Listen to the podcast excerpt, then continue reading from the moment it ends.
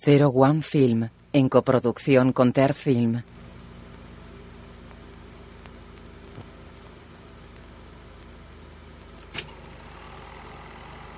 En un despacho en blanco y negro. Alemania está orgullosa de su milagro económico. También está orgullosa de ser la patria de Goethe y Beethoven. Sin embargo, Alemania también es la tierra de Hitler y Eichmann y sus muchos cómplices y simpatizantes. Pero así como el día tiene una parte de luz y otra de oscuridad, también la historia de cada pueblo tiene sus partes claras y sombrías. Sinceramente, y creo que no me equivoco si digo que la nueva generación en Alemania está preparada para descubrir toda la verdad, toda la historia que sus padres superaron, aunque en ocasiones fuera muy difícil. El caso Fritz Bauer. Un hombre entra en una casa. Señor Bauer, Frankfurt, finales de los años 50. le traigo la compra, señor. Entra en la cocina, da la luz y deja la bolsa. ¿Quiere que se la guarde? En el despacho la televisión está encendida. El hombre saca zanahorias y lechuga de la bolsa y abre el frigorífico. El agua de la bañera rebosa. Dentro un sesentón yace con la cabeza apoyada en el borde de la bañera. En la cocina el hombre mete alimentos al frigorífico. En la bañera el cuerpo del anciano se sumerge más. En la cocina, Mañana tendrá el coche a punto a las 15. el hombre apaga la luz y sale de la cocina. Buenas noches, señor. El hombre mira a la izquierda, cierra la puerta y camina hacia el pasillo. Señor, El hombre atraviesa el pasillo. El despacho está vacío. Sale agua por debajo de una puerta. señor, Entra en el baño. señor, señor. Va hacia la bañera. Tira de Fritz que permanece inmóvil. ¡Auxilio! ¡Necesito ayuda! Fuera una ambulancia tiene una señal luminosa encendida. Dentro está Fritz en una camilla. Varios curiosos observan. Un enfermero se monta en la ambulancia y esta se va. En la calle hay policías. Un hombre toma fotos del baño. Todavía estamos investigando, pero no parece un atentado.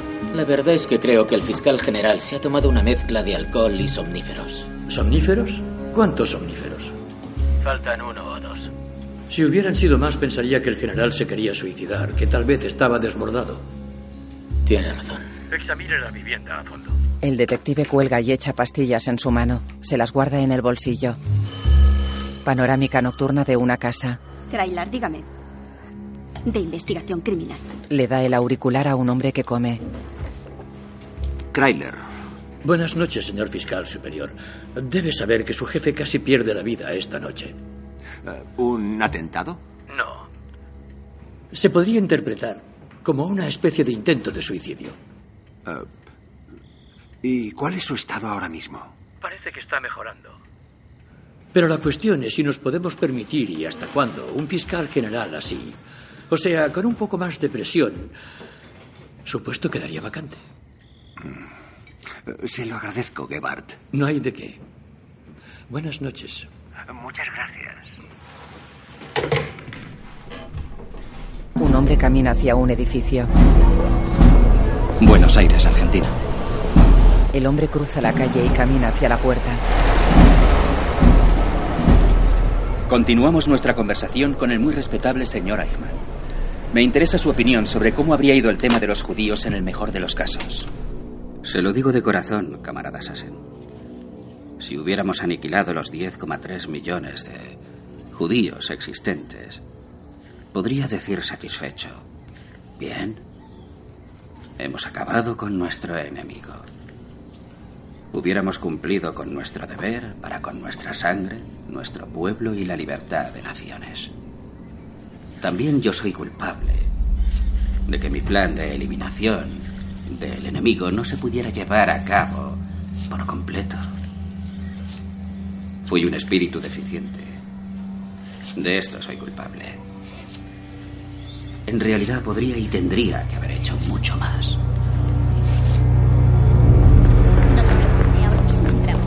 En la entrada de un hospital, Buenos días, señor fiscal general. un chofer cubre a Fritz con un paraguas. Fritz saca un cigarrillo, se detiene y mira al chofer. No quiero hablar de eso, pero muchas gracias. Fritz se lleva el cigarrillo a la boca. El chofer y él caminan hacia el coche. Entran dos motos seguidas por un coche. Fritz y el chofer los observan. Fritz. Fritz se acerca. Señor presidente, qué honor. Quería hacerte una visita. Eres muy amable, pero no merecía la pena. Podrías haber llamado. Entra, tenemos que hablar. Fritz accede al asiento trasero. Se quita el sombrero. ¿Nos dejas solos, por favor? Fritz se enciende el cigarrillo. Corren rumores, Fritz.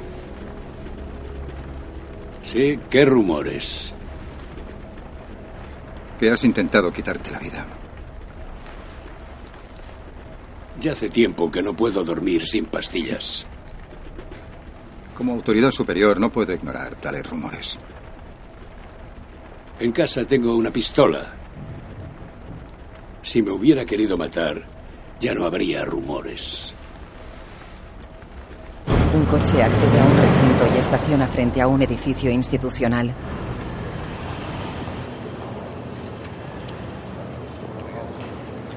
Dentro, Fritz camina hacia una escalera.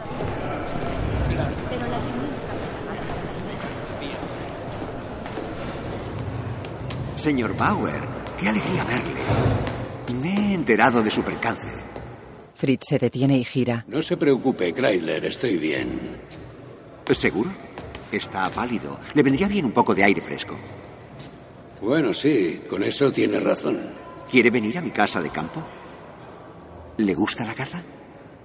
Sí, pero no la de animales. Fritz sube la escalera. Kryler gira y baja. En su despacho, Fritz mueve papeles mientras fuma. Se levanta. Se aleja del escritorio y camina hacia la puerta. Sale. ¿Ha entrado alguien en mi despacho? No que yo sepa. ¿Le vuelve a faltar algo? El expediente Schneider. Reúna a todos mis fiscales, por favor. ¿Ahora? Solo necesito a los jefes de sección. La secretaria descuelga el teléfono. En el despacho, Fritz se apoya en el escritorio. Fritz coge su chaqueta. Se la pone despacio mientras mira al frente.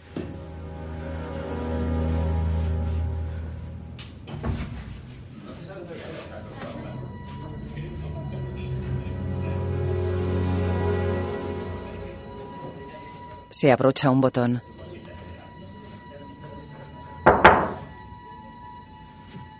Adelante. Varios hombres entran. Buenas tardes, señores. Adelante. Muchas gracias.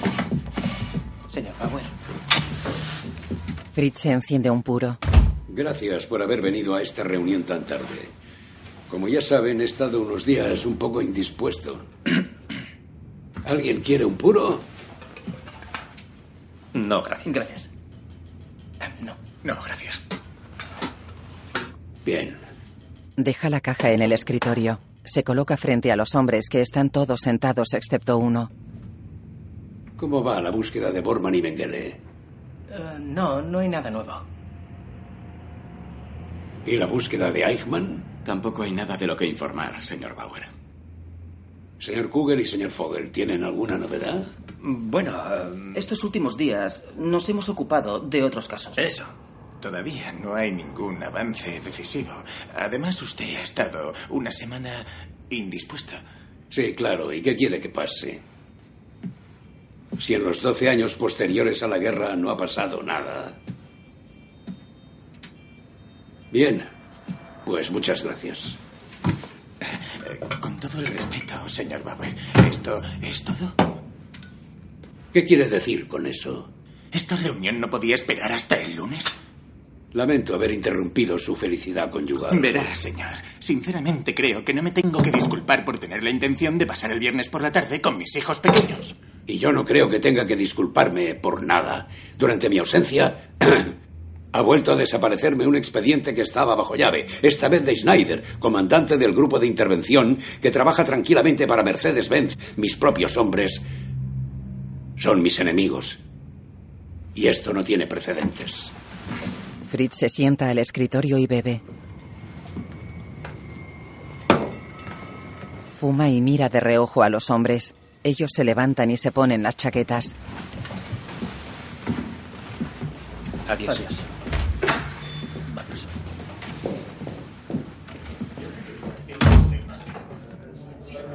Señor Bauer, Fritz gira en la silla.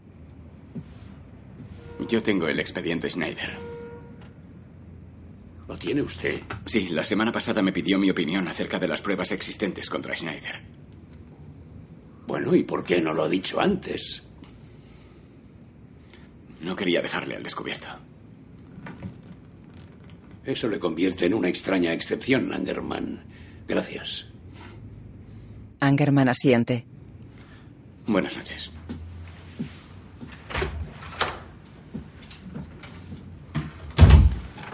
Fritz coge el vaso. Fritz entra en su casa. Hay un sobre en el suelo junto a la puerta. Fritz cierra la puerta, se agacha y coge el sobre. Fritz sostiene el sobre y le da la vuelta. Muere, judío. Fritz alza la mirada asustado. Mira a su alrededor y gira. Camina por el pasillo. En una habitación oscura coge una llave y abre la puerta de un armario. Coge una pistola y la saca de su funda. Camina hacia la ventana y se asoma entre las cortinas. Fuera es de noche y la calle está vacía. Fritz se aparta de la ventana y corre la cortina.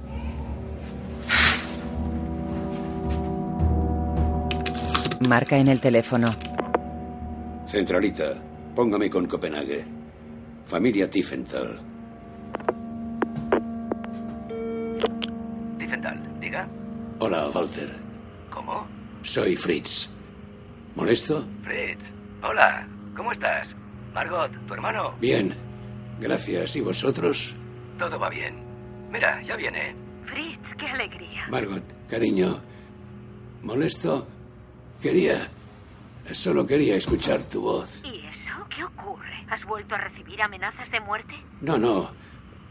Por ahora todo va bien. Puede... Escucha, quizá pueda ir a Copenhague para celebrar tu cumpleaños. Oh, eso sería maravilloso. Nos encantaría. ¿Quieres que invite a tu mujer? Así volveríamos a estar todos juntos. Claro, claro. Invítala si quieres. Sí, me parece muy bien. Ahora tengo que seguir trabajando. Margot, hasta pronto. Fritz tiene la mirada perdida. Junta las manos ante su cara.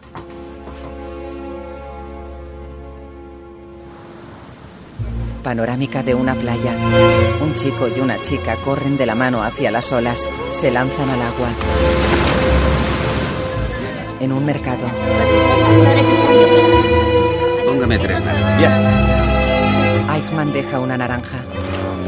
El chico circula en moto con la chica. Al atardecer, Eichmann va por un camino de tierra. Nick, Se acerca a una casa. Deja las naranjas en un frutero sobre una mesa. ¿dónde está Nick?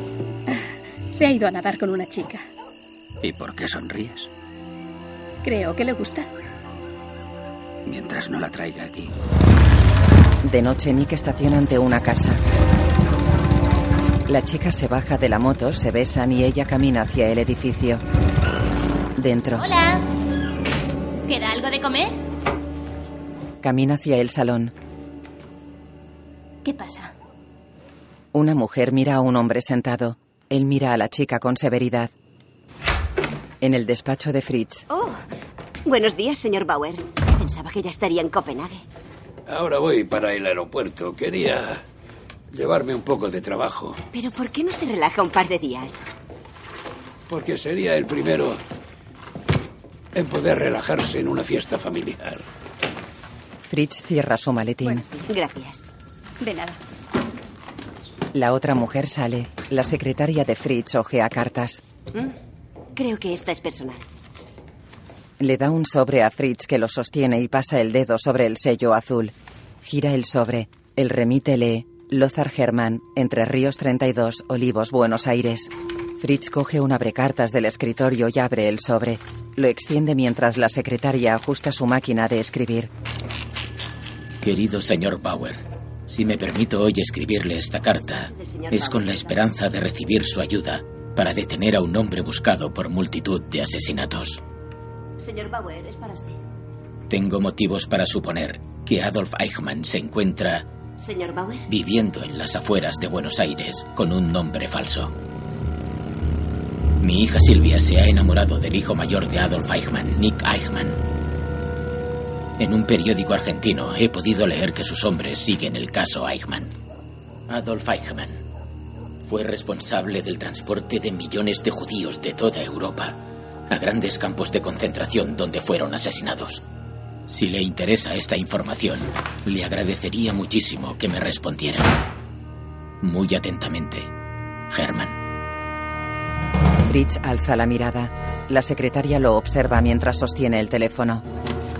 Fritz gira hacia ella, saca unos papeles de su chaqueta y se los da. Cancele mi vuelo a Copenhague. Y póngame en contacto con mi hermana. Ella se acerca el auricular a la oreja. Panorámica de una mansión. Un coche estaciona delante. Despacho oficial del presidente de ES. Retrato de Rosa Luxemburgo. Fritz se refleja en el cristal.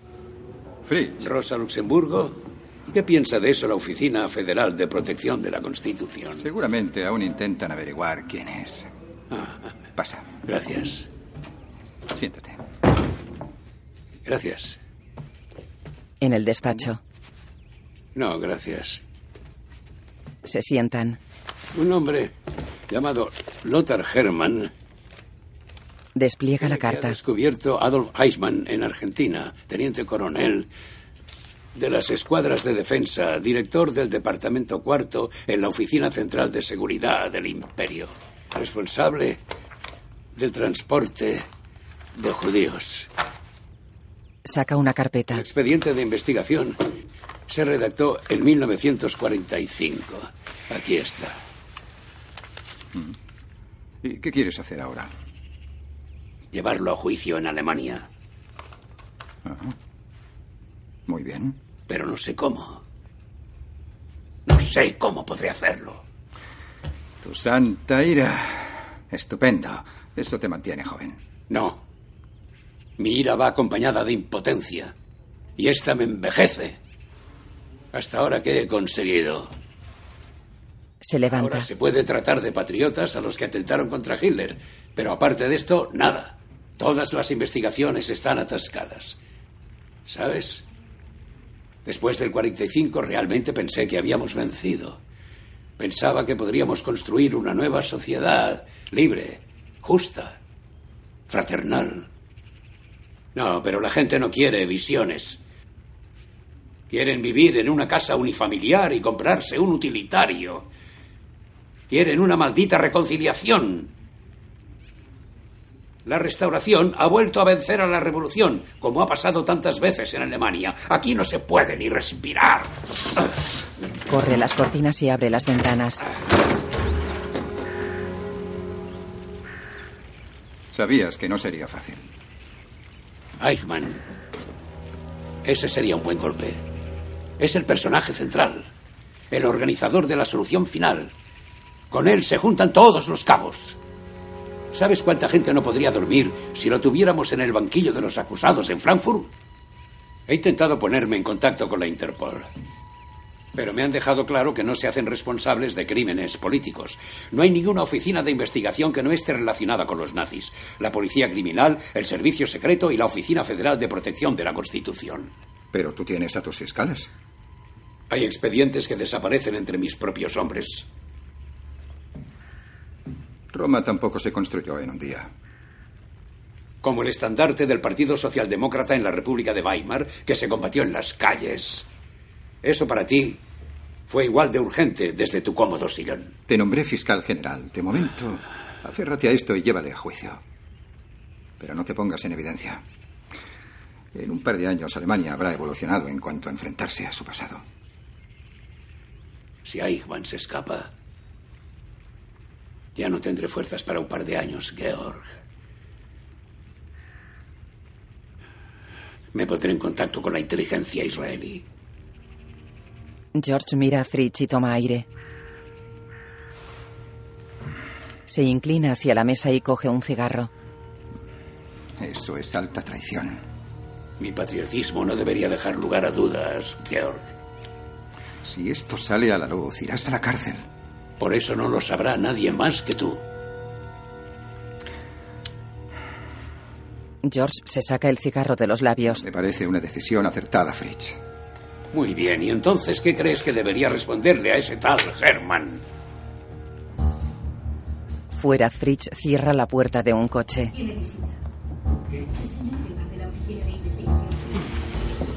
Una secretaria acompaña a Kryler. Kryler entra. Gebhardt. Hola. Parece que nuestro amigo ha recobrado las fuerzas. Señala la ventana. Kryler se asoma. Fuera, que ha Fritz fuma. última hora un viaje que tenía planeado para ver a su hermana. ¿Sabe usted por qué? Siempre es por lo mismo, Gebhardt. Está obsesionado. Mm, Por desgracia, no todos tienen ambición. Tiempo al tiempo, Gebhardt. Mi querido Kreidler está muy tranquilo, pero nuestros amigos en el extranjero no pueden estar tranquilos. ¿En quién está pensando? Aún no lo sé exactamente. Ese es el problema. Bauer tiene una nueva pista y no sé a quién tiene en el punto de mira. Ha hecho una petición a la Interpol. Sin ser concreto, quería saber si podíamos detener a un alto cargo de las escuadras de defensa en el extranjero. ¿Y usted qué le ha dicho? Que no nos responsabilizamos de los criminales políticos. Bien. No puede hacer nada. Está totalmente aislado. No le subestime. Gebhardt gira hacia su maletín, saca unos papeles y se los da a Kryler. Kryler los observa. ¿Qué es esto? ¿Danés? Sí, danés. No lo entiendo. Es un informe de la policía. A Bauer le han pillado más de una vez por temas de prostitución en Dinamarca, prostitución masculina. ¿Es marica? Sí. Kryler frunce el ceño. Un judío marica. Si lo pillamos con cualquier tío, estará acabado. Sí. Gebhardt guarda los papeles. E incluso un monje folla de vez en cuando. Gebhardt sale. En un comedor, Adelante. Angerman se sienta ante Fritz. Aproveche, Angelman. Que aproveche. Fritz bebe café. Angerman coge el tenedor y come patatas.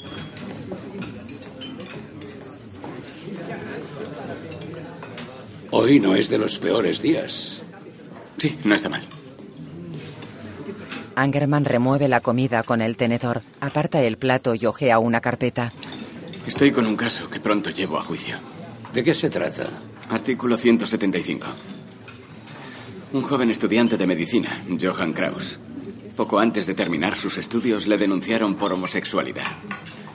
Le han condenado a dos años y medio de cárcel por abusos contra natura. Ha perdido su permiso de estudiante. Y ahora le han vuelto a pillar, esta vez en un baño público, ganándose cinco marcos por masturbación mutua. Fritz se lleva un cigarro a la boca. Qué pena pedir. Seis meses de cárcel. ¿Dónde está el problema? ¿Seis meses de cárcel por masturbación mutua? Parece que le afecta personalmente, Angerman. Pues sí. Solo por el agravante del párrafo 175 según los nazis, la masturbación mutua es un delito. El Tribunal Federal Supremo tiene una opinión muy clara al respecto. Actualmente la ley no representa ninguna ideología nacionalsocialista. Ya. Tengo que irme. Angerman asiente. Fritz se levanta. ¿Alguna vez ha oído hablar del caso Valentin? No. Tribunal Regional de Hamburgo, verano del 51 más o menos. Puede que le interese leerlo. Angerman mira a Fritz fijamente. Fritz gira y se va.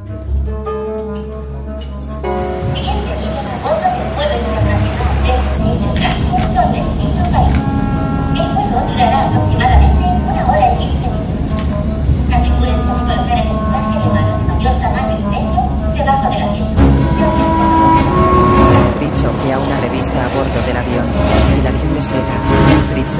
en el asiento y cierra los ojos. El avión asciende en el aire. Panorámica del American Colony Hotel. Dentro. ¿Hay algún mensaje para mí? Jerusalén, Israel. No, señor. No tiene mensajes. Gracias. Que tenga un buen día. Díganme, señores. Las llaves de la 25. Fritz se aleja del mostrador y sigue al botones que camina hacia un patio interior. Dentro el botones deja la maleta. Fritz coge la llave, el botones hace una reverencia y Fritz hace otra. El botones se va y cierra la puerta. Fritz corre las cortinas y abre las ventanas. Ante él se erige Jerusalén. Hay una mezquita y una muralla. Fritz sale fuera y observa la ciudad.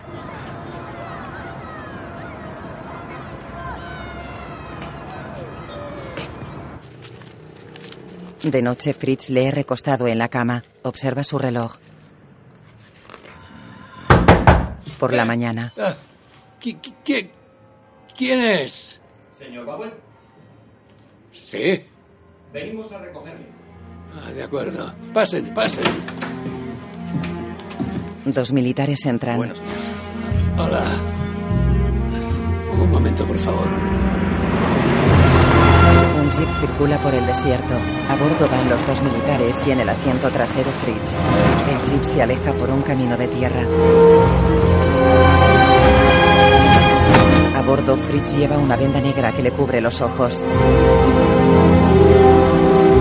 Fritz se la levanta un poco.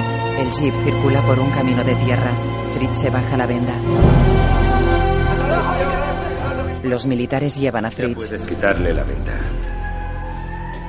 Le pido Un militar se la quita. No se preocupe. Entiendo el procedimiento. Soy Harrell. Pero puede llamarme Iser. Iser. Me llamo Fritz. No contaba con hablar personalmente con usted. Bueno, no quería que pensara que no me interesa el caso Eichmann. Fritz se frota los ojos. He llevado a cabo dos investigaciones. En el expediente puede encontrar todos los detalles. Pero estamos Abre una carpeta. sin salida. ¿Un callejón sin salida? No, no puede ser. Ya me gustaría que no fuera así, se lo aseguro. La primera investigación en octubre la dirigió uno de mis hombres. Pero no se descubrió nada que nos pudiera llevar a Eichmann. ¿Nada de Eichmann? ¿Y quién es esta mujer? Em, es la madre de Nick Eichmann, Vera Leiby. Vera Leiby Eichmann, la mujer de Eichmann. Esto me llevó a una segunda investigación. Silvia Herman está sola en casa con una excusa. Es una chica valiente, debo admitirlo. ¿Silvia Herman estuvo en la casa? Nos confirmó que había un hombre de la misma edad de Eichmann y que durante una conversación escuchó cómo le llamaba Nick. Nick le llamaba papá. ¿Y entonces? Pero se cree que Vera Leiby se volvió a casar después de la guerra. ¿Qué? Después de la guerra se volvió a casar. Ya lo sé. Interrogué a su madre en Alemania y consideré que su declaración era totalmente inverosímil. Verá, Leiby se habría vuelto a casar después de la guerra y se habría trasladado a América con su nuevo marido y sus tres hijos. Desde entonces, la madre dice que no ha sabido nada de ella ni ha contactado con la familia y tampoco saben si están en Norteamérica o Sudamérica. ¿Lo entiende? No creo que se volviera a casar. El propietario de la casa es austríaco. Ya, Eichmann es austríaco.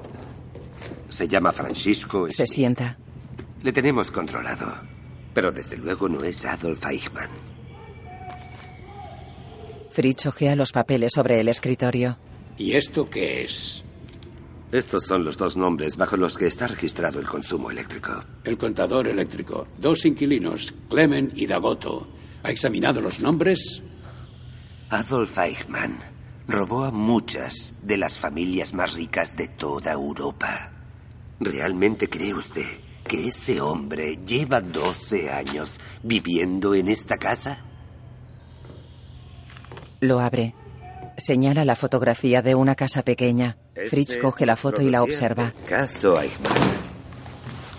Primero le descubrimos en el grupo de comandantes del general Nasser en el Cairo. Hemos descubierto que viajaba frecuentemente entre África y Suiza. En este informe de aquí, estaba viviendo en Kiel bajo el nombre de Arthur Sonnenberg. Tendría que haber examinado los dos nombres del contador eléctrico, Clemen y Dagoto. Mi obligación es defender la vida de todas las personas en Israel, no de los muertos. Fritz mueve un papel. Lo deja en el escritorio. Si lo que dicen esos papeles es cierto, le ayudaremos. El Mossad es un pequeño servicio secreto. Tengo que colocar a mi gente contra nuestros enemigos árabes. Habla mi idioma perfectamente. Sí. Pero no por gusto. Iser gira y camina hacia la puerta. Si encuentra una segunda fuente de información independiente a esta que diga claramente que Eichmann está en Argentina, podré seguir con esto. Iser sale. Fritz baja la mirada. Gira hacia el escritorio y apoya los codos en él. Se lleva las manos a la cabeza.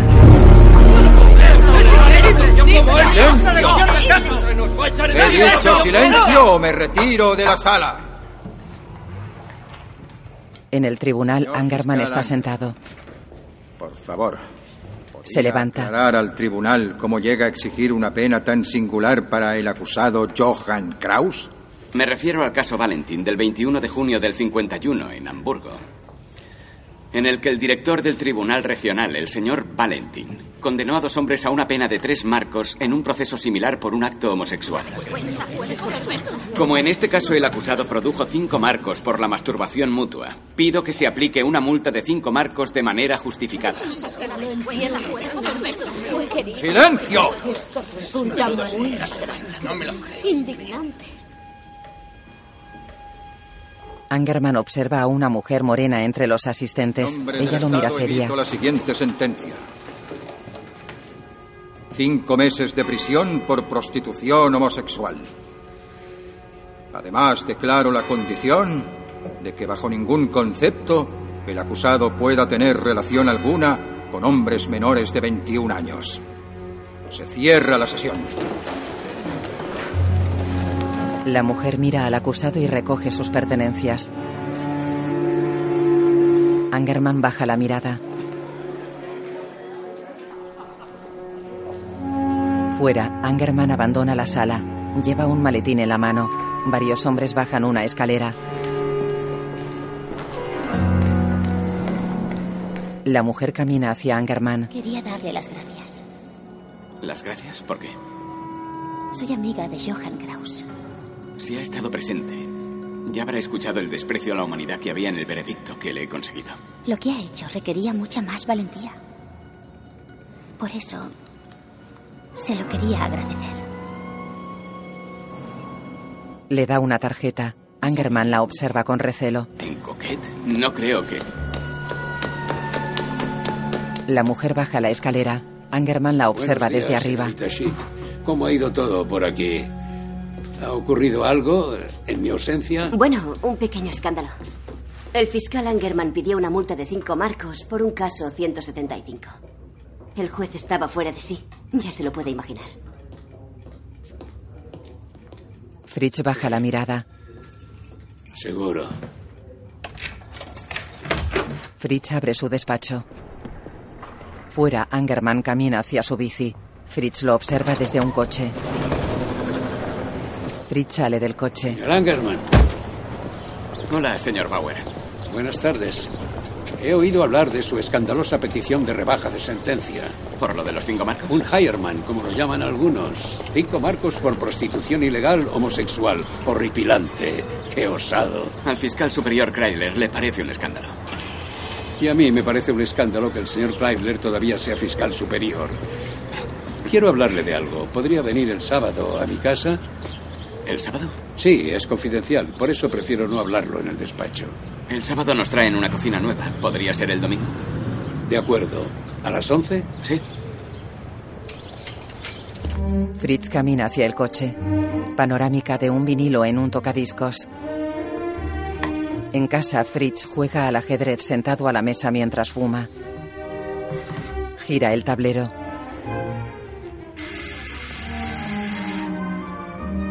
Fritz deja el puro y se levanta. Coge su chaqueta y se la pone. Sale del salón y camina hacia la puerta. Ah, Angerman. Buenos días, señor Bauer. Buenos días. Angerman entra ataviado con un abrigo. Puede quitarse el abrigo. En la cocina. Sí.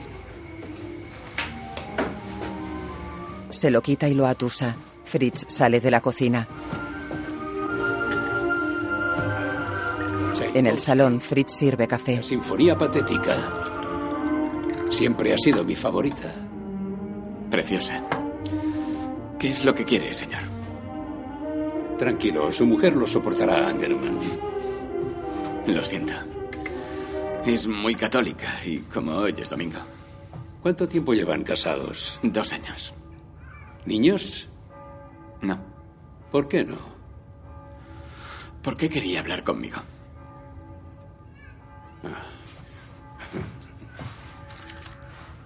Fritz le da un sobre. Fritz se sienta. Angerman abre el sobre y saca la carta. Fritz lo observa fijamente mientras asiente. Angerman lee. Lleva calcetines de cuadros negros y grises. Fritz le observa los pies. Observa a Angerman desde su sillón. ¿Y qué quiere hacer? He contactado con el Mossad. Pero quieren una segunda fuente al margen de la primera que confirme que Eichmann está en Argentina antes de empezar su operación. ¿Conoce el sendero? Le tiende una revista. Buenos Aires, Argentina. Me gustaría que investigara si detrás de este nombre se esconde en realidad Adolf Eichmann. Angerman sostiene la Los revista. judíos sobornan la ayuda israelí en Bonn. ¿Qué haría el Mossad si encontráramos una segunda fuente? Fritz se recuesta. Y presentarle ante un tribunal, creo. ¿Qué le parece? Creo que esto es alta traición. Al servicio secreto de la República Federal. ¿Cree en serio que el servicio secreto no sabe dónde se esconde toda esta gente? Y seguramente la CIA también lo sepa. Seguro que avisarían a Eichmann. Yo no estoy tan seguro. Aunque el servicio secreto esté formado en gran parte por antiguos nazis, tienen que someterse a la política de Adenauer. Y Adenauer quiere reconciliarse con Israel. Quizás le vendría bien un proceso sensacionalista contra un criminal de guerra como él. ¿Lo dice en serio? En un proceso como este, Eichmann relacionaría incontables nombres a la solución final. Puede que incluso del secretario de Estado Hans Globke. Abre una carpeta y señala a un hombre de una fotografía. Angerman se levanta del sofá. la imagen de los alemanes, pero no quiere dar su brazo a torcer. Lopke controla la Cancillería, el Servicio Secreto, la BFV y la CDU. De todos modos, estoy seguro que relacionarían su nombre con deportaciones solo por su comentario jurídico acerca de la ley racial de Nuremberg. Globke también es culpable. Y si Globke cae, todo el gobierno de Adenauer está en peligro. Y si Adenauer tiene un problema, los Estados Unidos también. Nadie, desde Bonn hasta Washington, quiere a Eichmann en los tribunales. La solución no puede ser alta traición. Joder, Angerman. ¿Quiere que se haga justicia o solo una cocina nueva? Si Fritz se hacer levanta. algo por nuestro país, eh, tenemos que desvelar este caso.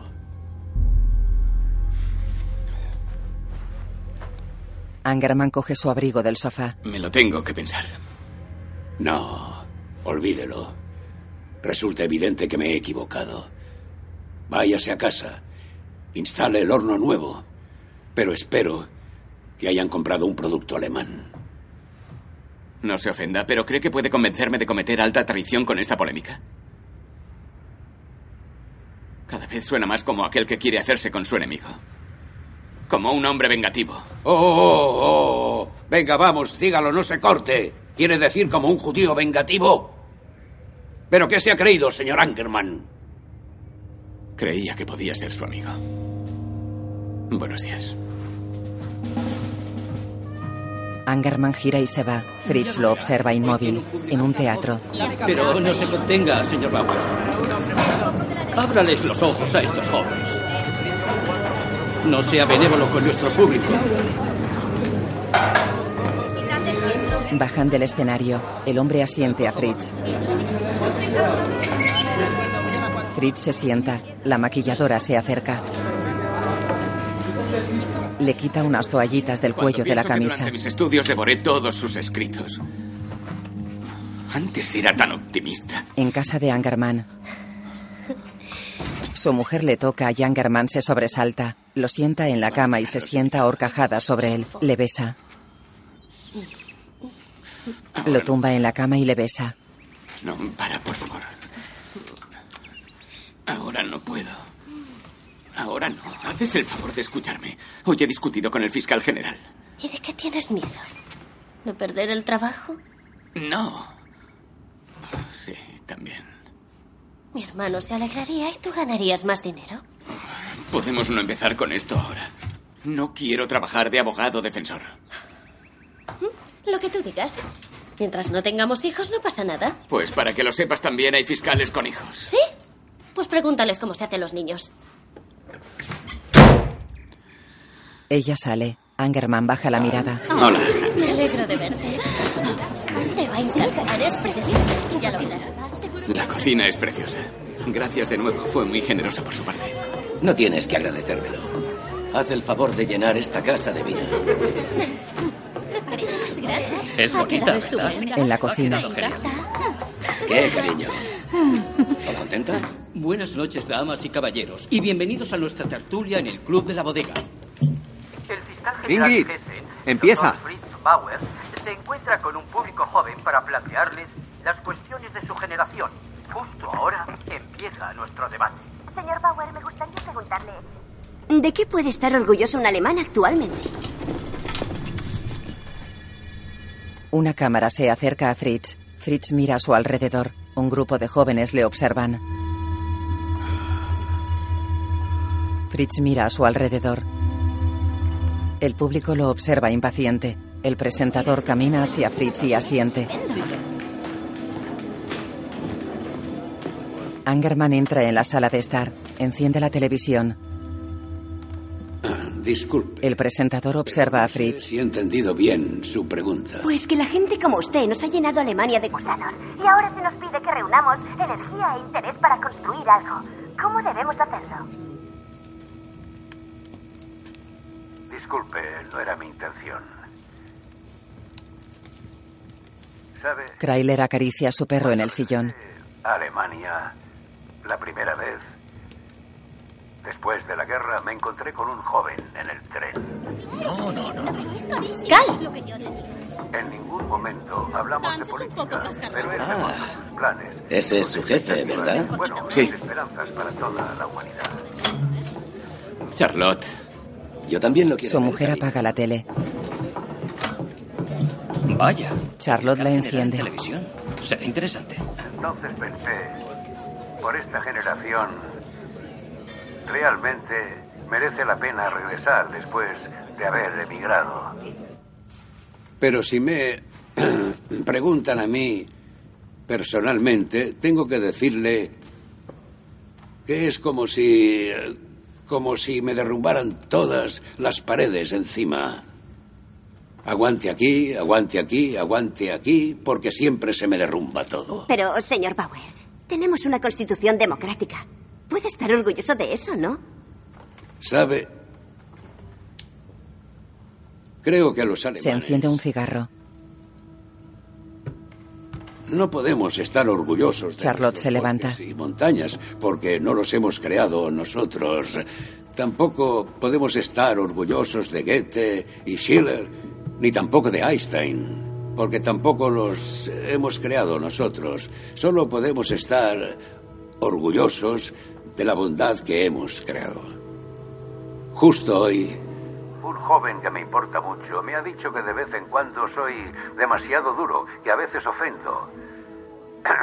me resulta tan difícil como al resto de personas ser bueno todo el tiempo.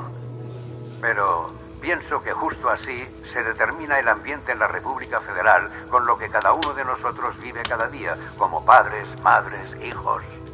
Pueden hacer párrafos, escribir artículos, pueden tener los mejores motivos del mundo. Lo que se necesita es que la gente viva estas cosas en democracia. Madre mía, qué cursilada. ¿Ese hombre dirige así a su autoridad local? Nadie puede establecer la democracia. No te preocupes, Cal. Sin usted, Nuestro padre es de la vieja guardia. nosotros, esta es la tarea que se nos ha asignado. No debemos perder la valentía. Vamos, Cal. Charlotte apaga. Angerman se levanta y se atusa la chaqueta. Caminan hacia el salón. Angerman se desvía y sale. Charlotte mira a su padre. Angerman entra en una habitación oscura. Charlotte le sigue. Angerman enciende una lamparita de escritorio y rebusca en una caja. Cal, por favor, baja ahora mismo. Angerman rebusca en la caja. Charlotte gira y sale.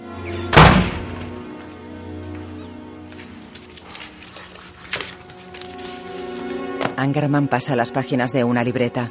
Coge una tarjeta de contacto. Angerman mira hacia la puerta. Periodista independiente. Es un buen informador.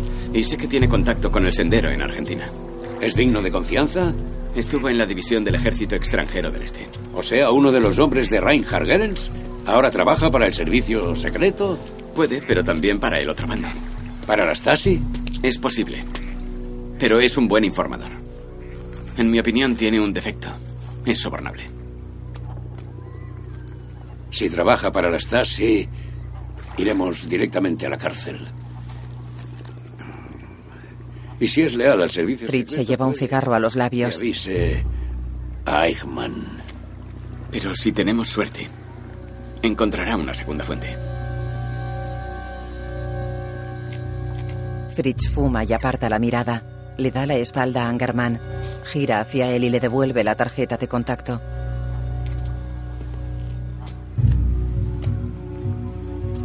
Nos arriesgaremos. Ambos se alejan caminando juntos por el parque. Dentro. Todo lo que dijo. Sí, gracias. Genial, señor Bauer. Fascinante. Fritz y Angerman se alejan. En el despacho, la secretaria escribe a máquina. Hay un ramo de flores. Fritz entra y ella se levanta.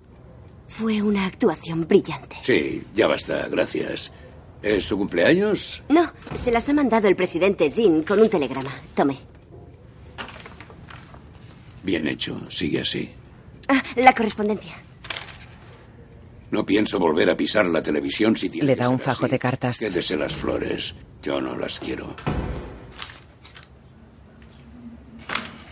En su despacho, Fritz examina las cartas. Coge un sobre marrón y le da la vuelta.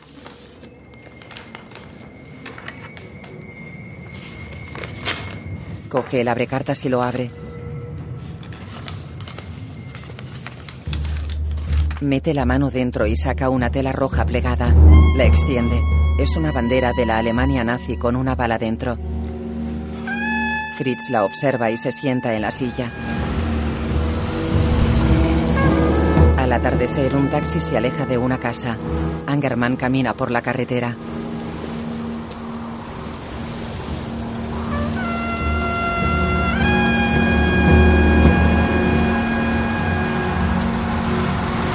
Se detiene y observa al frente. Un coche viene por detrás. Angerman gira y se acerca al coche. La puerta del coche se abre y Angerman entra.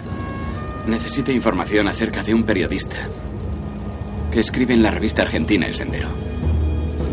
Se llama Klaus Eichmann. Y nos preguntamos si detrás de él se esconde Adolf Eichmann. Sí, le encantaría saberlo, ¿verdad? Si encontrara al querido tío Eichmann, causaría sensación para el fiscal vengativo que sale por la tele. ¿Lo puede averiguar o no? Sí, claro que sí. Solo es una cuestión de precio. Estas Sobre un escritorio hay varias cartas y la bandera programa. nazi. Y esta le ha llegado hoy por correo. Sí. 9 milímetros. Si no me equivoco, usted también posee un arma, ¿verdad? Sí, en efecto. ¿Cuál es el calibre de su arma? Nueve milímetros. También. Vaya. Me gustaría echarle un vistazo a su arma, señor Bauer. ¿Cree que el señor Bauer se enviaría amenazas a sí mismo? Yo no he dicho eso. ¿Por qué lo dice? ¿Por qué querría si no ver mi arma? Dígame, ¿cuál fue el motivo de su aparición en televisión, señor Bauer? Fritz camina hacia la puerta. ¡Lárguese! Si averiguamos el origen de estas cartas, tendrá que cooperar. No se preocupe, olvídelo. Gebhardt se levanta. Hace una seña a otro hombre y los dos salen. Fritz lo mira extrañado. Fritz mira a Angerman que se levanta y sale. Fritz abre. Creo que ha interpretado mal mis palabras, señor fiscal general. Le apoyo en todo lo que puedo. Ajá. Verá, una fuente de confianza me ha dicho que hay una persona a quien hace tiempo que busca que se encuentre en Kuwait. Aseguran que se trata del teniente coronel Eichmann. Adolf Eichmann. Se esconde en Kuwait. Eso parece interesante. En efecto, buscamos a Adolf Eichmann desde hace tiempo. Pero tal y como usted me ha confirmado con frecuencia, ni el Servicio Secreto ni la Interpol se responsabilizan de criminales políticos. Exacto. Lamentablemente es así. Debería presentar una demanda de extradición a Kuwait y entonces podremos cooperar con las autoridades locales. Gracias, señor Gebhardt. Eso es lo que haré. Tenemos que proteger a nuestro país de sus enemigos. Ahí lleva mucha razón. Gebhardt extiende la mano y Fritz se la estrecha. Gebhardt sale.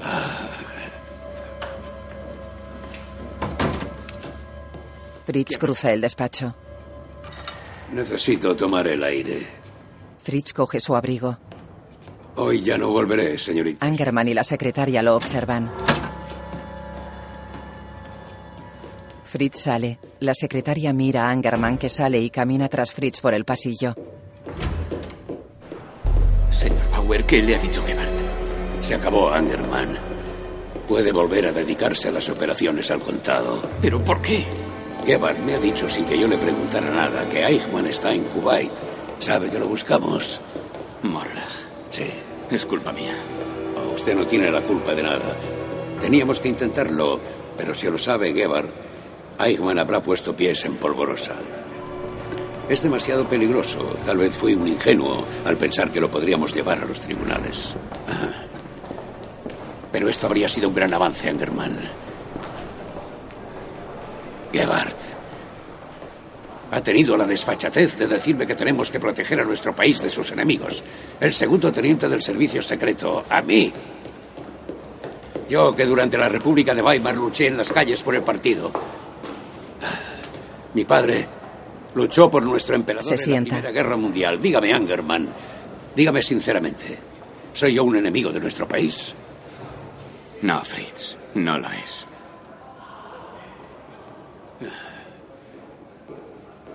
Adiós, Carl. Fritz aparta la mirada y niega. Dormir, Se levanta. dormir mucho. Fritz se aleja bajando una escalera. En un bar. Angerman bebe en la barra. Se gira y observa a una pareja besándose sentados a una mesa. Un hombre se levanta. Angerman aparta la mirada. De noche, Angerman camina por una calle oscura.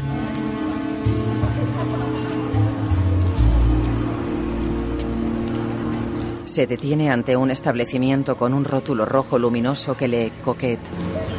Mira a un lado y camina hacia el establecimiento. Buenas. Llama y entra. Deja su abrigo. Dentro. Angerman se retuerce las manos. En el escenario, Victoria, la mujer morena, canta. Angerman se acerca a la barra. inkognito. Niemand wird es je erfahren, was wir sind und was wir waren. Komm, lass es uns Victoria observa a Angerman.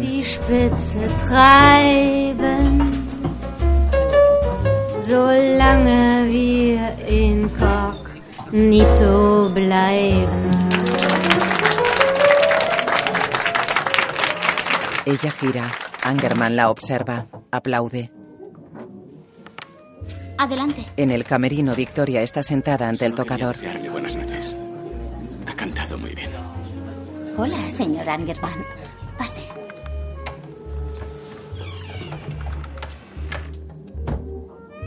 ¿Se acuerda de mí? Pues claro. Pero no esperaba que viniera a verme. Tenía mucho trabajo. Se le ve muy infeliz, señor. Ella lo observa en su espejo. Un caso perdido.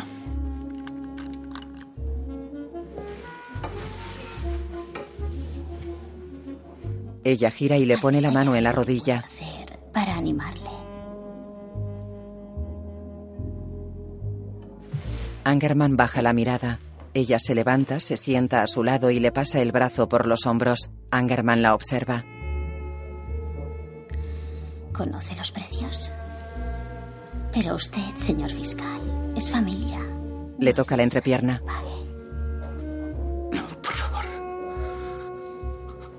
¿Qué busca aquí? De noche. Ella se acerca a su cara. No lo sé. Le besa. Tengo. Tengo que. Se levanta. Ha cantado muy bien. Sale mientras ella lo observa desde el sofá. Angerman sale de Coquette. De noche, Angerman y Charlotte duermen en la cama. Hola. Fiscal, tengo novedades. Pero ¿cómo se le ocurre llamar en plena noche?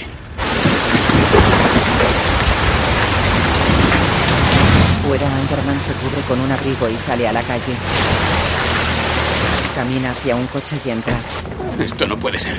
Cálmese, cálmese. ¿Qué le ocurre, fiscal?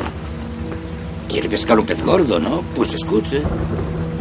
Tengo novedades. Klaus Eichmann no es el hombre que busca. El nombre es una coincidencia. ¿Por qué no me olvida, Morlag? Ya sé que ha revelado nuestra búsqueda. ¿Yo? ¿En serio? ¿Antes de que me pague? Es usted imbécil. Bueno, así cobra dos veces. Angerman aparta la mirada. ¿El nombre de Willem Sassen le dice algo? Es holandés y fue corresponsal de guerra de la escuadra de defensa. Después de la guerra representó a la prensa de Perón. Pero desde que la política en Argentina no va tan bien, Sassen tiene problemas de dinero.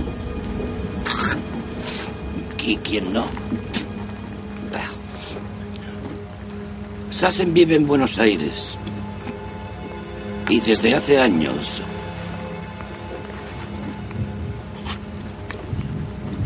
Saca una cajita y la abre. Dentro hay una cinta Por lo magnética. visto, el entrañable tío Eichmann quería enderezar un poquito su lugar en la historia.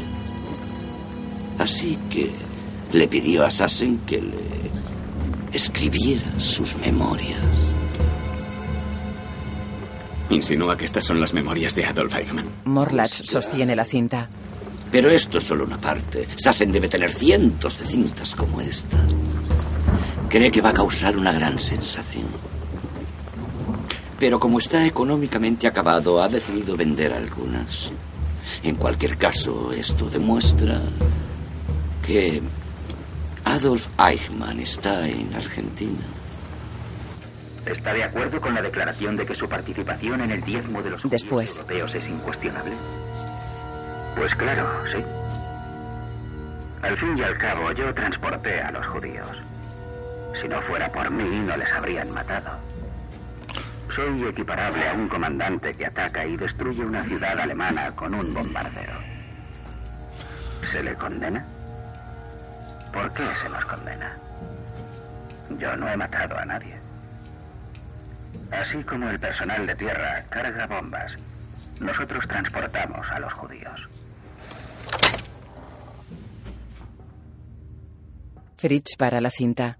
Angerman y él se apoyan con las manos sobre una mesa. Está al corriente de nuestra búsqueda de Eichmann. Me pregunto por qué Gebhard me habló de Eichmann de repente. No lo sé. Angerman niega. Fritz fuma. Fue usted quien le contactó por la... Angerman lo mira y alza las cejas. A lo mejor lo dejó caer sin motivo alguno, por azar. Porque sabe que llevamos el acta sumarial. Quizá. ah, Dagoto o Clement. Fritz coge un papel. El Mossad tendría que haber examinado estos nombres. Yo me pregunto, ¿de qué vive Eichmann a día de hoy? ¿Está trabajando? A a lo mejor trabaja en Argentina, en esa dudosa empresa como muchos otros alemanes. Capri. Sí.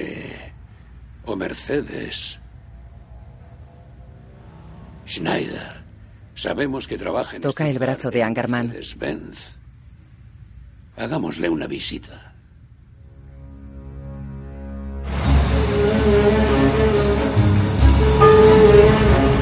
Un coche negro circula por la carretera. Varias personas caminan y van en bici por la acera. En el asiento trasero van Angerman y Fritz que fuma un puro. Angerman baja la mirada. Fritz lleva calcetines de cuadros blancos, negros y grises. Angerman sonríe y mira a Fritz que fuma y mira por la ventanilla. Angerman Angerman baja la ventanilla. Angerman sube la ventanilla.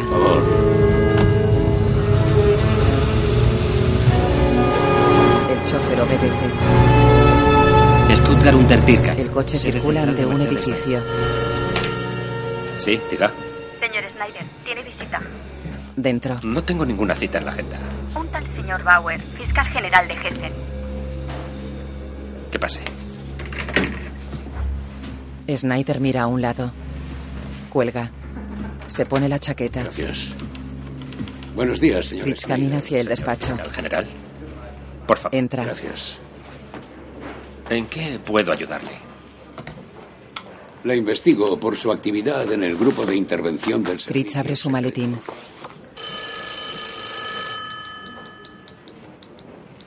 Saca y abre una carpeta con papeles y una fotografía de generales. Snyder mira a Fritz y a varias personas que hay fuera del despacho. No me pase más llamadas. Existe la posibilidad de que ponga su caso encima de la mesa.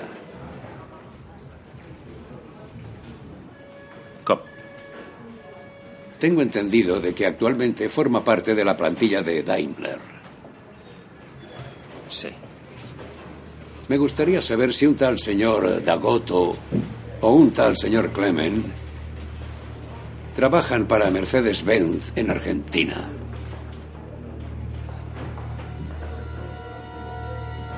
Snyder lo mira con el ceño fruncido. Fuera el chofer abre una puerta trasera del coche.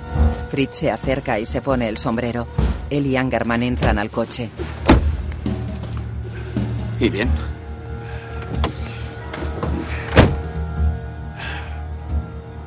Ya tenemos la segunda fuente. Eso si Eichmann no se ha esfumado.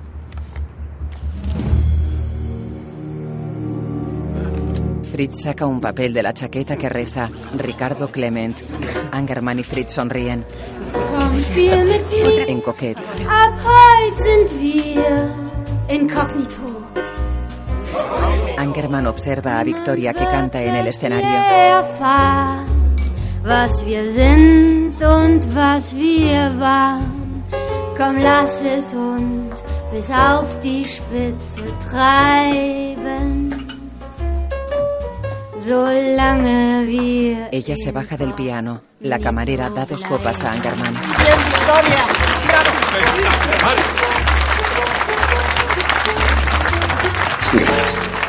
La camarera le da una botella de champán a Angerman. En el camerino, Victoria se sube unas medias mientras mira hacia la puerta. Me gustaría pagarte. Angerman entra con dos copas y la botella. Nada de favores. Él sirve champán. Como quieras.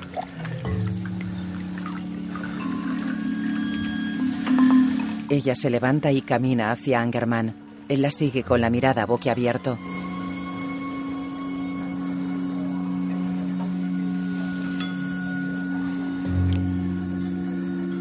Ella lo mira tumbada en el sofá. Lleva un chal entreabierto de terciopelo, bragas rojas abultadas y ligueros. Mueve una pierna a un lado.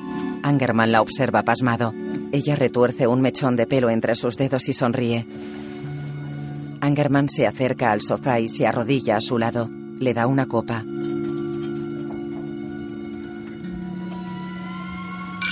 Ella alza la copa y bebe. Los dos brindan.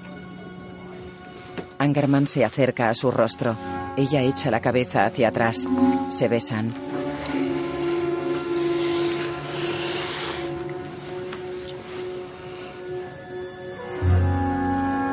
En el espejo del tocador hay una fotografía de un hombre. Buenos días. Angerman abre una puerta y entra. Atraviesa la entrada, deja las llaves en una encimera y un ramo de flores sobre una mesa. Siento no haber llamado. Estuvimos trabajando. Camina hacia el salón. Gracias. Muy bonitas. Él y Charlotte se besan. Le da el ramo. Cal, Ella lo deja sobre la mesa y le abraza. estoy embarazada.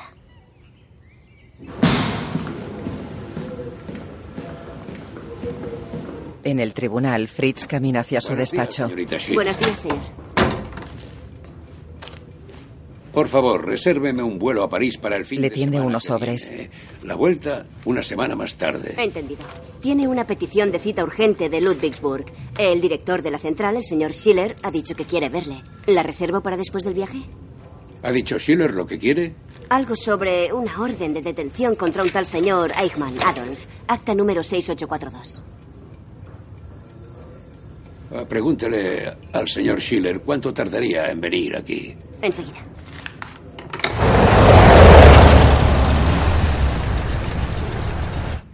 En el aparcamiento, un coche blanco estaciona.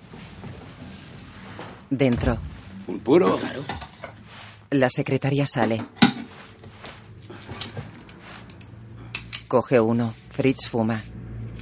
Por favor, cuénteme. ¿Le dice algo el nombre de Adolf Eichmann? Claro. Nosotros llevamos el acta sumarial. Enciende el puro. No quisiera pasarme con usted, señor Bauer, pero tiene que espabilar. Un tal Tubia Friedman, un detective privado de Israel, me atormenta a mí y a toda la central.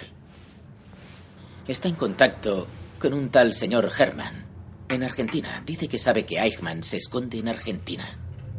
Y que ustedes lo saben y no hacen nada. Mm, Pues dígale de mi parte al señor Tubia Friedman que la Fiscalía de Frankfurt sigue minuciosamente su tarea y que nosotros sabemos de fuentes fiables que el señor Eichmann se encuentra actualmente en Kuwait en vez de en Argentina. Pero de momento tiene que detener su investigación. ¿Lo entiende, señor Schuller? Porque si le avisan en Kuwait, desaparecerá a cualquier parte y no le volveremos a ver más. Organiza una conferencia de prensa, Angerman. Cuando Fuera. vuelva, anunciaremos que creemos que han descubierto a Eichmann en Kuwait.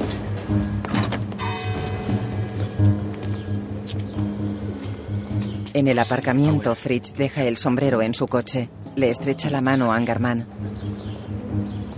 ¿Qué le ocurre a Angerman? Voy a ser padre. ¿Quiere acompañarme al aeropuerto? Fritz asiente. Kryler observa desde su Sí, despacho. Fritz y Angerman entran al Al coche. general le interesa el caso Eichmann. Esta mañana se ha encontrado con el señor Schiller de la Central de Administración de Justicia. Me ha asegurado muy nervioso que ahora está buscando al señor Eichmann en Kuwait. Sí, de hecho en Kuwait se encuentra alguno de los nuestros. Dentro de poco el fiscal nacional irá a París. Me pregunto si los compañeros del servicio secreto le podrían echar un ojo al bueno de Bauer por las continuas amenazas de muerte que ha recibido últimamente. Me parece una buena idea. Yo me encargo. Gracias.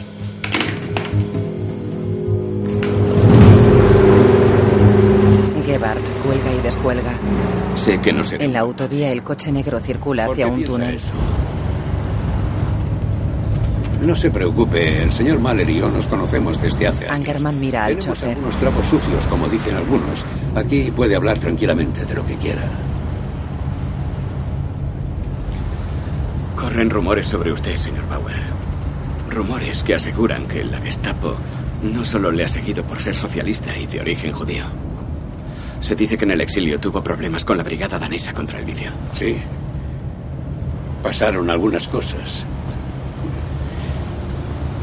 Desde hace algún tiempo tengo la sensación de que usted y yo tenemos intereses similares.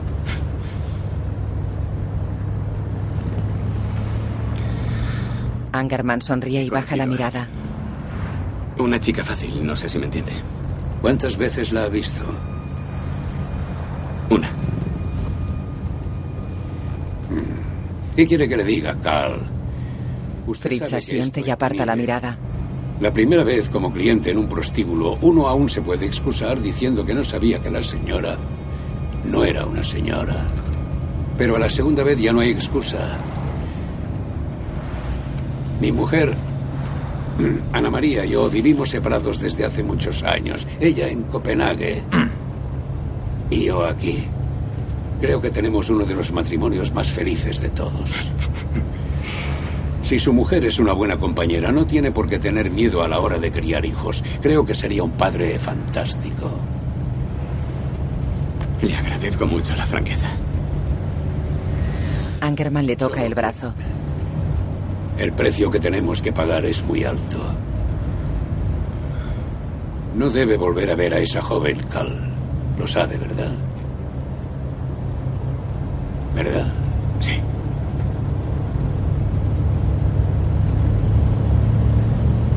Angerman se cruza de brazos y mira al frente.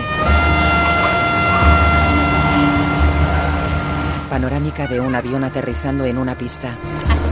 Por aquí, por favor. Varias personas caminan por el aeropuerto. Por aquí, por favor. Fritz camina hacia unas escaleras. Las baja. Dos hombres de traje lo observan desde la planta de arriba.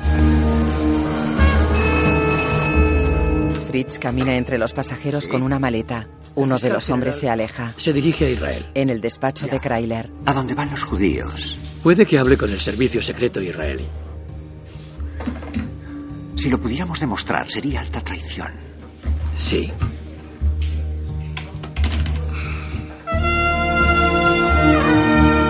Gebhardt cuelga.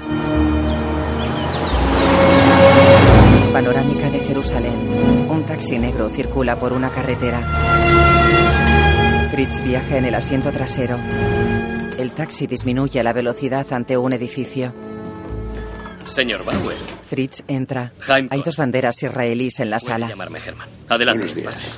Un placer conocerle finalmente como homólogo. Aiser Harrell ya le conoce y él es Via Harrell. Jerusalén, Ministerio de nació en Justicia. Alemania. Soy del otro Frankfurt. Por cierto, ¿sabía que yo estudié en Frankfurt am Main? Debería visitarlo de nuevo. Siéntese. ¿Quiere beber algo? No. Preferiría ir al grano. Tengo una segunda fuente independiente de la primera que confirma Fritz se que el nombre bajo el que se esconde Eichmann es Ricardo Clemen. Sí, eso ya se lo he dicho a Jaime por teléfono. Tenemos que corroborar su nueva fuente. Hemos perdido meses y ahora quieren corroborar la nueva fuente. Eichmann podría cambiarse el nombre falso y trasladarse. ¿Cuánto tiempo más vamos a perder con todo esto? Cualquier policía de segunda podría llevar a cabo esta investigación. Señor Bauer, entendemos su agitación. Vi está aquí porque le consideramos un oficial muy cualificado. Él dirigirá la investigación. Conozco el estado de la investigación y está como dice Harrell. Si nos podemos fiar de la segunda fuente, dirigiré una operación. ¿Quién es la segunda fuente, señor Bauer? Tengo la certeza de que mi primera fuente está en peligro. Eiser ha tenido el valor de proseguir con todas las investigaciones de la familia Herman. Mi segunda fuente permanecerá en secreto. Tendrá que bastarles con mi palabra. Ricardo Clemen es Adolf Eichmann. Si no actúa de inmediato, me dirigiré a las autoridades alemanas. Si fueran a ayudarle, usted no estaría aquí. ¿Eso cree? Nos esforzaremos, señor Bauer. Gracias. Y hay otra cosa. Cuando tengan a Eichmann, haré una petición oficial de extradición a Israel. No quiero que le condenen en Israel como si solo hubiera matado a seis millones de judíos. Eichmann comparecerá ante los tribunales de Frankfurt. Tenemos que enfrentar a los alemanes con su pasado.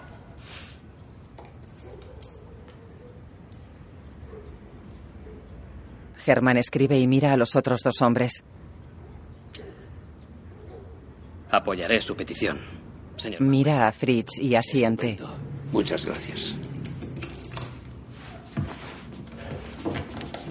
Shalom. Apaga el cigarro y se levanta. Estrecha la mano a Germán. Lo haré lo mejor posible. Fritz coge su maletín. Cuando vuelva a Frankfurt, declararé a la prensa. Da la mano a los hombres. Supongo que Eichmann está viviendo en Kuwait. Bien. He convocado Fritz y Germán porque en la Oficina Federal de Investigación Criminal hemos descubierto que el responsable de la deportación masiva de judíos, el teniente coronel Adolf Eichmann, se encuentra en Kuwait. Ya hemos mandado una petición de extradición. Un momento, todos a la verdad. Próxima parada, carretera San Fernando. Fotografía de Fritz en el periódico. Eichmann tira de una cuerda. El autobús frena y estaciona junto a un poste. Eichmann se pone en pie y baja del autobús. Lleva un periódico en la mano. Cruza la carretera. Es de noche y hay tormenta. Eichmann se dirige a un camino de tierra.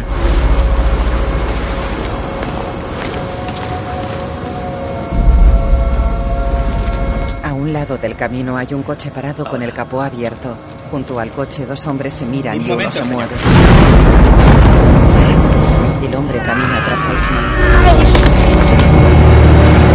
Coge a Eichmann por el cuello. Los dos hombres forcejean con él y lo arrodillan. Un coche negro llega. Los hombres meten a Eichmann dentro y se montan. El pueblo alemán. Panorámica del periódico. Una gran satisfacción Después en el despacho. Frente a las víctimas del nazismo en el actual proceso de creación de Israel.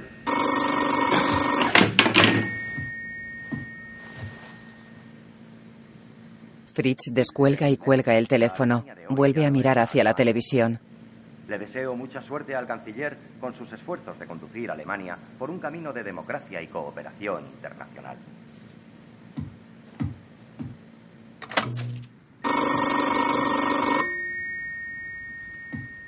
La apaga. Sí. Le tenemos. Gracias. Fritz baja el auricular.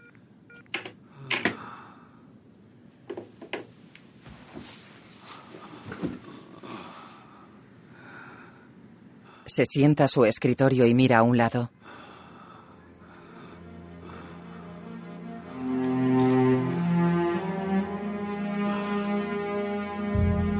Se quita las gafas y alza la cabeza. Detenido por el servicio. Cierra los ojos con fuerza y baja la cabeza. El criminal de guerra Eichmann secuestrado en Argentina. El teniente coronel Adolf Eichmann cae en manos del Eichmann por fin ante la justicia. El antiguo teniente coronel Adolf Eichmann. Señor Bauer. Por fin, vamos a celebrar. Otra copa, por favor. Lo hemos conseguido, Cal. Se dan la mano. puedo creer. Deberíamos haber quedado en algún sitio donde me pudiera informar mejor. No, tampoco sé mucho más. Salud. Salud, señor Bauer. Sí, y allí estaban todos en fila. Fuera los dos caminan por una calle de noche. Y grita, Schumacher, ¿por qué estás en caceta? Schumacher dice, porque pertenezco al partido de los vencidos. No podía hacer más. Kurt Schumacher se quedó 12 años en caceta, pero yo...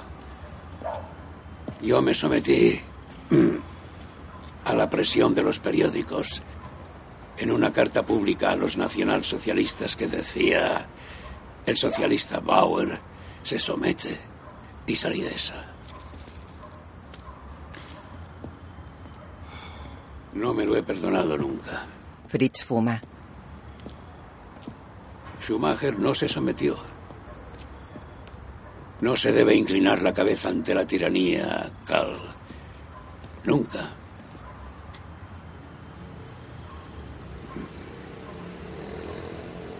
Tengo Se detienen frente a frente.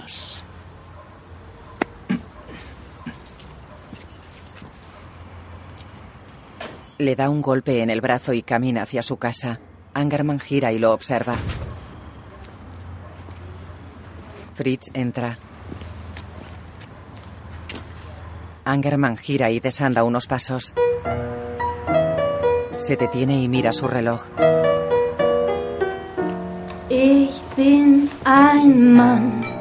Y se quita su anillo de compromiso. Se lo guarda en la chaqueta.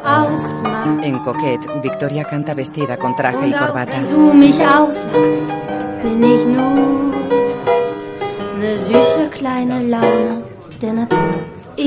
Angerman la observa sentado a una mesa.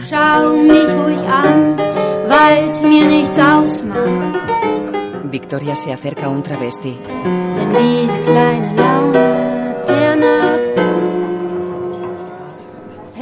Se gira.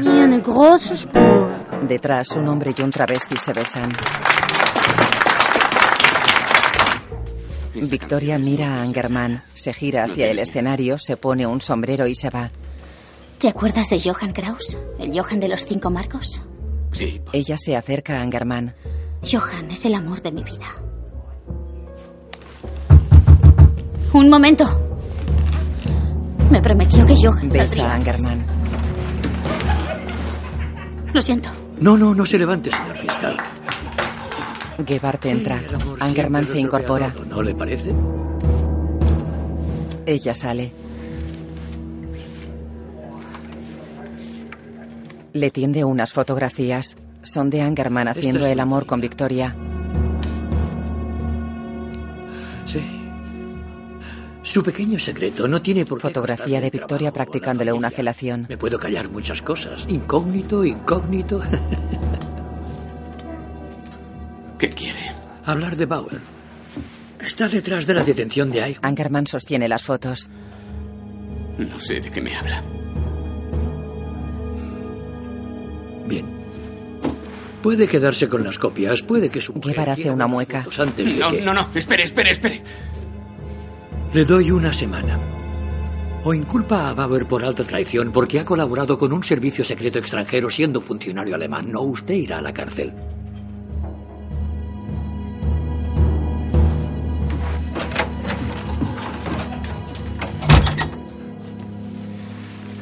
Gebhardt sale.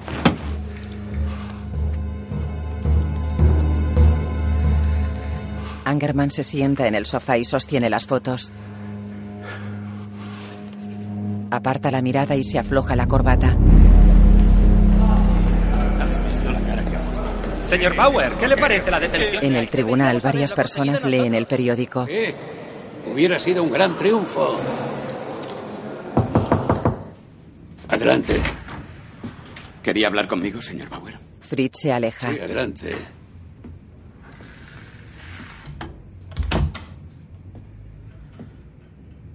Angerman entra y cierra. No le he visto en toda la semana. Tenía compromisos personales. Ah. Me gustaría que me acompañara a visitar al presidente. Zinn ha negociado con el gobierno federal la extradición de Eichmann.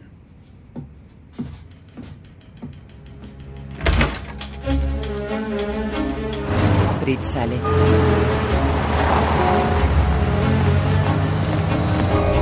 El coche negro circula por la carretera y gira hacia la derecha. Dentro viajan Fritz y Angerman que actúan incómodos.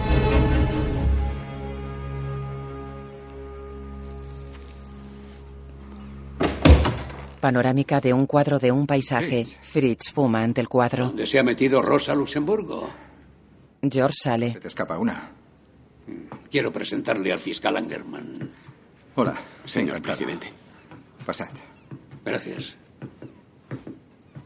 Te felicito, Fritz. Y a usted también, señor Angerman. Los otros fiscales deben estar. Entran en su despacho. Sí, con el Mossad. Y espero que siga así. Claro, lo entiendo. ¿Os puedo ofrecer algo de beber? Hoy tenemos un motivo de celebración. No, gracias. ¿Qué ha decidido el gobierno federal? Eh, Sentaos.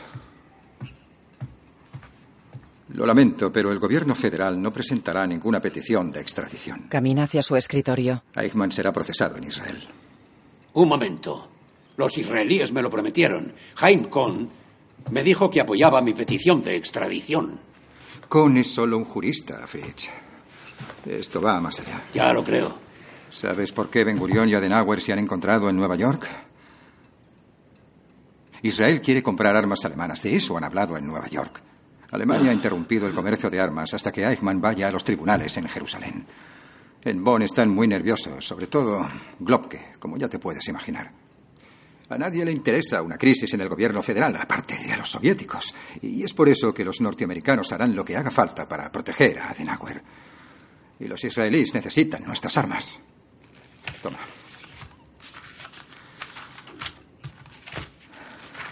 La negativa del Ministerio de Justicia. Busca entre unos papeles y le da uno.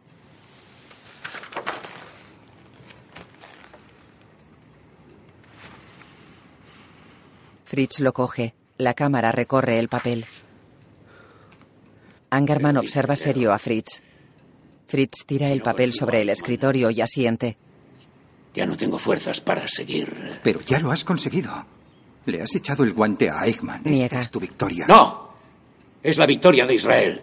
Mi victoria hubiera sido que Eichmann nombrara ante un tribunal alemán a todos y cada uno de los nazis que a día de hoy todavía encabezan esta república. Ya habrá más ocasiones. Se afloja la corbata. No las habrá para mí.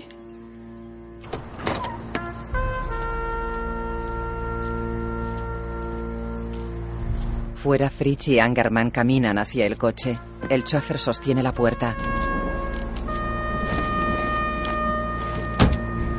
Fritz deja su sombrero y entra al coche. Angerman entra.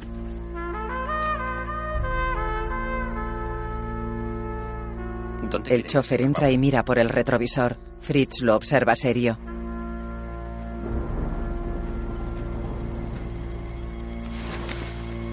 Señor Bauer. Fritz aprieta los labios. El chofer se gira.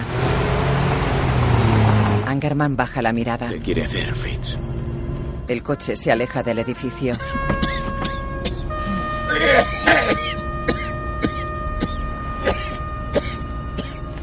¿Qué quiere hacer? Creo que... Creo que voy a dimitir. No puede hacerlo. No puede hacerlo.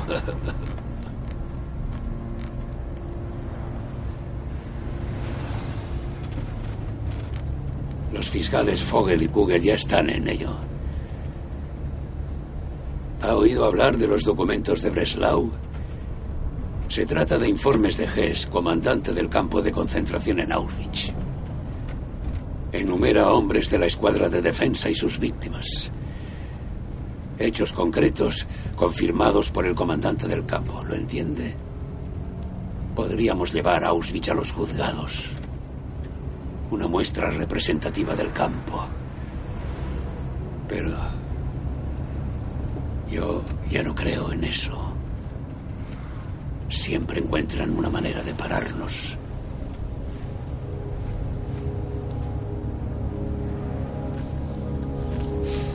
Angerman baja y aparta la mirada.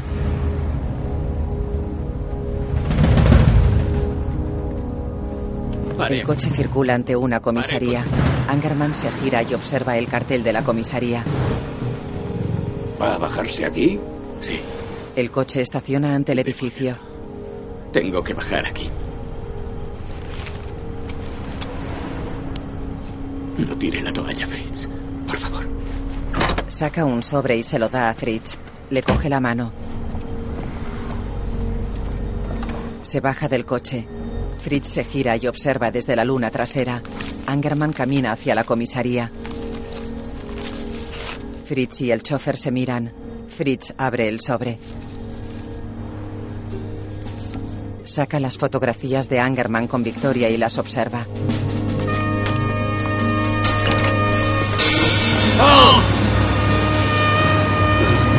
Fritz se baja del coche. Corre hacia la comisaría.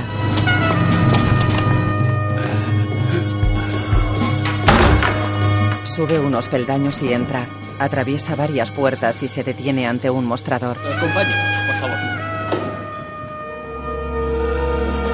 Fritz lo observa desde el mostrador. Fritz lo observa. Angerman se gira y lo mira. Varios hombres se llevan a Angerman. Angerman se aleja con los hombres por el pasillo.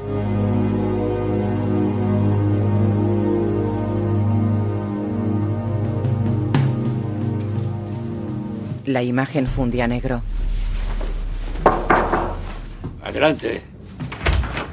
El fiscal En su despacho, Fritz se quita la chaqueta. Señor Bauer, ¿quería hablar conmigo? Sí. Según los informes, usted va a llevar el caso Angerman personalmente. Eso es. Trailer baja la mano. Un fiscal que se pone contra nuestro orden de esta manera tiene que ser tratado con esmero, ¿no cree? ¿Le supone algún problema? Sé que tenían una estrecha relación. Solo debe tener muy en cuenta que el señor Angerman ha confesado personal y voluntariamente sus relaciones con ese joven. Sí, sí, claro. Él era su joven favorito en la guardia, ¿verdad? ¿Se declara parcial en este asunto? No, Kyler. Haga su trabajo. Sí. Pero tenga muy claro que yo también haré el mío. Y le aseguro que no me lo impedirá nadie más mientras viva. Se apoya en la mesa.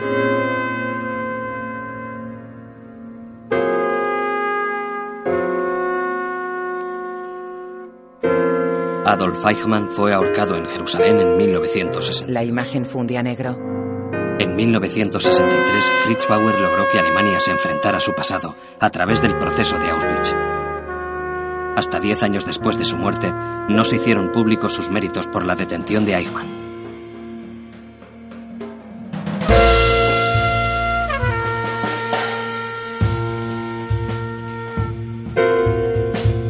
Fritz Bauer, Burger Klauser, Karl Angermann, Ronald Zerfeld, Victoria Lilith Stangenberg, Ulrich Kreiler, Sebastian Blomberg.